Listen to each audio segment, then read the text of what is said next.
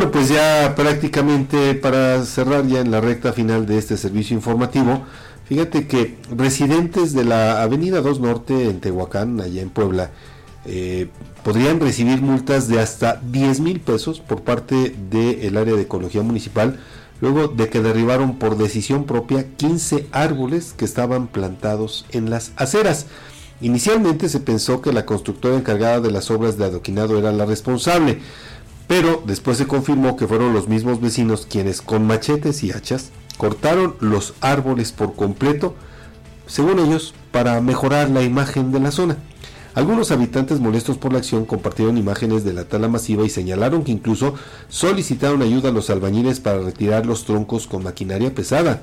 Cuando personal de ecología acudió al llamado de auxilio, pues fue agredido verbalmente.